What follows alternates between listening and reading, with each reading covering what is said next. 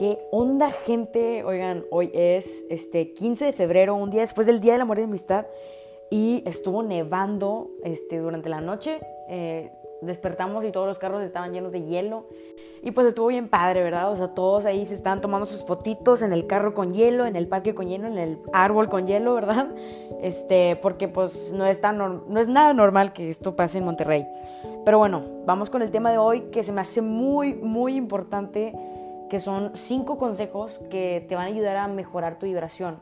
Para algo básico que tienes que saber es que para tú manifestar lo que sea que tú quieres, todo depende de la vibración en la que estás. O sea, tú puedes eh, escribir y hacer todos los métodos de manifestación posibles para atraer las cosas que tú quieres, pero si no estás vibrando en la, en la frecuencia correcta, este, no te va a llegar nunca. ¿Y qué, qué es vibrar en la frecuencia correcta? En resumen, es estar feliz, estar agradecido con la vida, con lo que tienes, con tu presente, para que de esta manera te pueda llegar más cosas por las que estás agradecido, ¿no?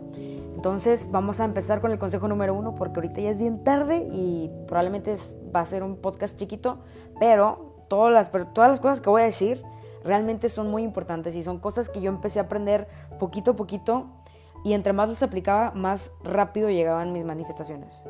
El consejo número uno es siempre evita una discusión. No hay ganancia en una discusión. Una discusión lo único que te hace es perder aunque ganes la discusión, aunque gane tu orgullo, estás perdiendo energía. Y nosotros lo que estamos buscando es mantenernos en una energía bien alta, en la vibración bien alta, este, siendo positivos y siendo felices, ¿no? Y una discusión realmente te quita energía de volada. Así que siempre que estés viendo que se va a dar una discusión o estás en medio de una discusión, acuérdate de este tip y hazle saber a la otra persona que su punto es válido, porque realmente las discusiones en su mayoría de veces se dan por orgullo, porque yo quiero ganar porque no puedo perder este orgullo, ¿sabes? Entonces, hazle saber a la otra persona que su opinión es válida, que está chida su opinión, que tienes razón, que no estás tonto, pero que tú opinas de cierta manera, o sea, vas a decirle, oye, ¿sabes qué? Este, puede que tú tengas razón, pero si, si en esta situación es que, no es que, pero, o sea, resuelve el problema de alguna manera en la que la otra persona no se sienta inútil ni tonto, porque esta es la única manera de salir de una discusión, Así que, bueno, consejo número uno, siempre evita una discusión. Consejo número dos, uno de los más importantes, las personas son más buenas de lo que crees. Realmente si le preguntas a cualquier persona si se considera a sí mismo mamón, jamás vas a tener un sí por respuesta. Lo máximo que vas a tener es de que solo con la gente que se lo merece. Es lo único, nadie va a decir sí soy mamón, todos se creen que son súper buena onda. Nadie, nadie cree que es mala persona.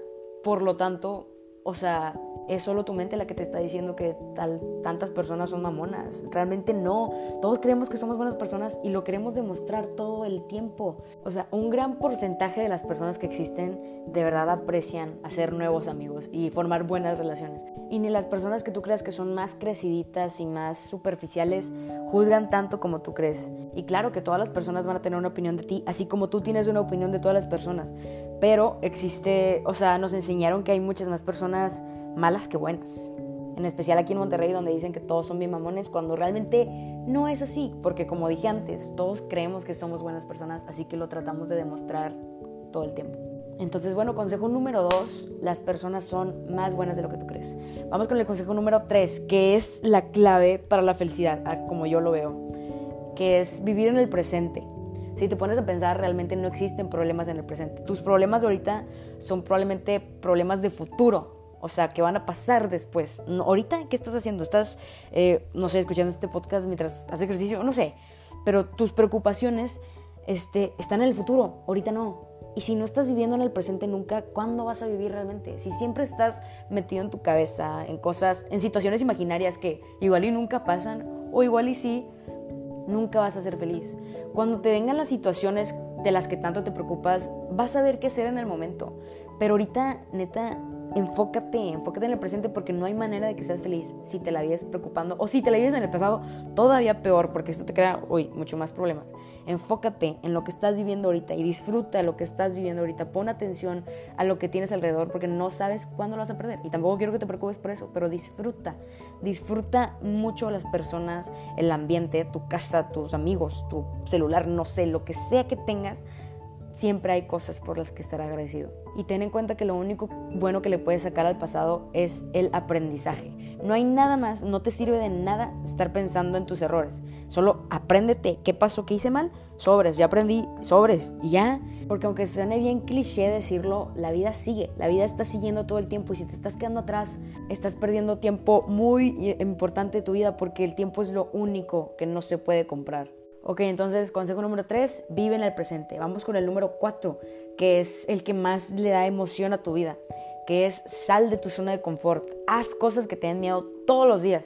No vas a lograr absolutamente nada diferente si no haces nada diferente. Si de verdad notas que una situación te da miedo, ponte a ti mismo en esa situación porque esas, aparte de que son las mejores anécdotas, son las cosas de las que te vas a acordar cuando estés viejito y son las cosas que realmente te hacen sentirte vivo. Un día en tu zona de confort realmente es un día X.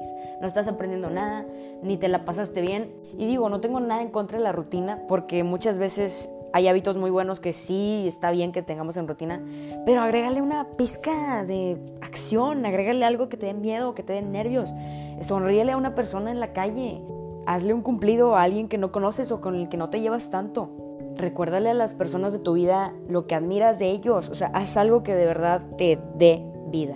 Entonces, ese es el consejo número 4, haz más cosas que te den miedo. Y sin el número 5, neta, no vas a manifestar absolutamente nada en tu vida. El número 5 es habla bien de ti mismo. Cuida cómo te estás hablando a ti mismo cuando estás con los demás y cuando estás contigo mismo. Porque créeme que si no te crees un crack, si no te crees la mera acá, este, no, nadie va a creer que lo eres y realmente no lo vas a hacer nunca.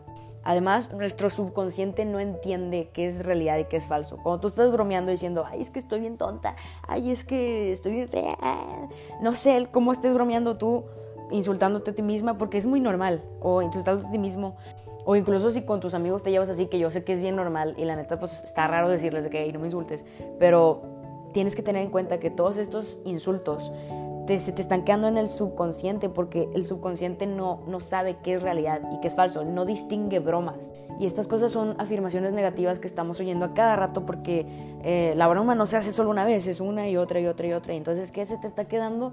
Pues ese insulto va a terminar haciéndose realidad. Es como una teoría que hay de los signos del zodiaco. O sea, se dice que, o sea, cuando tú te enteras de que, ay, yo soy Leo, se supone que, eh, voy a poner un ejemplo, ¿verdad? Yo no sé mucho de esto, pero yo he oído que los Leos son súper egocéntricos. Entonces, al momento de que sabes que eres Leo, se te sube la autoestima. Pero al contrario, si te toca de que, ay, soy cáncer, no sabía que era cáncer, y estás leyendo que eres bien llorón y que eres súper sentimental, te vas a terminar siendo sentimental porque te está diciendo que eres así.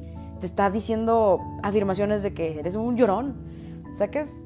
Entonces, total, el número 5 es cuida cómo hablas de ti mismo. Y claro que hay muchos más consejos que vamos a mencionar después, pero creo que estos 5 son las bases de lo que me ha hecho a mí manifestar mucho más rápido todo lo que yo quiero. Estas son las cosas que más me ayudan a mantener mi frecuencia alta. Y créanme que, o sea, yo lo que hago para manifestar es escribir en un papel, ya lo he dicho varias veces en el podcast, pero la mayoría de las veces mis manifestaciones eh, son el mismo día que escribo en ese papel. O sea, yo puedo escribir que te, quiero unos tenis blancos, así no lo voy a escribir. Pero agradezco al universo que me dio unos tenis blancos y ese mero día de que tengo los tenis blancos. Y sí me ha pasado con cosas físicas, este, o personas, o comentarios, o lo que sea, de verdad. ¿Y esto por qué? Porque la frecuencia en la que estoy vibrando siempre estoy cuidando que esté alta. Y para que sepas, o sea, realmente para el universo es lo mismo si le pides un millón de pesos a que si le pides 10 pesos. O sea, el universo no distingue qué es más grande que otro, no, no distingue deseos. Lo único que distingue es tu frecuencia. Si estás eh, vibrando súper alto, te va a dar lo que sea que pidas o que para ti sea un deseo súper grande. Vivimos en una realidad inventada por nosotros, de verdad nuestra mente controla todo lo que vemos, sentimos, oímos y todo. Así que por favor, ponte, o sea, prende, saca, despierta. Cuida tu pensamiento, cuida tu mente, cuida lo que te estás diciendo a ti mismo todos los días, cuida tus afirmaciones. Y bueno, aquí la vamos a dejar porque pues ya es tarde, para mí al menos. Y espero que hayan tenido un buen San Valentín, que no estén teniendo mucho frío ahorita porque estamos a menos 3 grados aquí en Monterrey. Este, pero bueno, disfruten mucho su noche, disfruten mucho su vida, crean, creen su mundo deseado. Sí se puede, sí se puede, yo les ayudo, va a estar todo bien. Buenas noches.